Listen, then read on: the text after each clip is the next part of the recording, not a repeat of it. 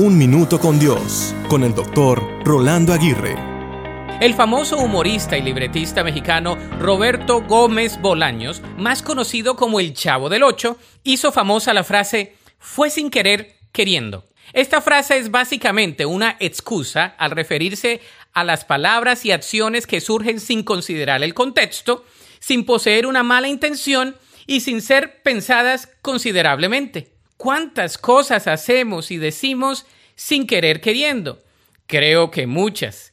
Sin embargo, aunque queramos o no, cuando decimos palabras que no debemos decir, causamos heridas en otras personas. De la misma manera, cuando actuamos sin pensarlo bien, podemos cometer grandes errores que solo por un momento de torpeza y necedad nos llevarán a enfrentar algunas consecuencias inevitables. De modo que no podemos vivir la vida adoptando el lema sin querer queriendo, ya que la mayor parte de las veces sí hemos querido hacer, decir y actuar de la manera que lo hemos hecho. Lo que sí debemos hacer es tomar responsabilidad de nuestras acciones y de nuestras palabras para vivir tratando de madurar y crecer integralmente cada día más.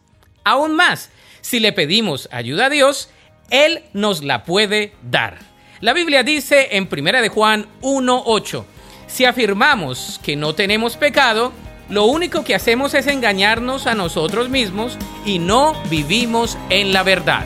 Para escuchar episodios anteriores, visita unminutocondios.org.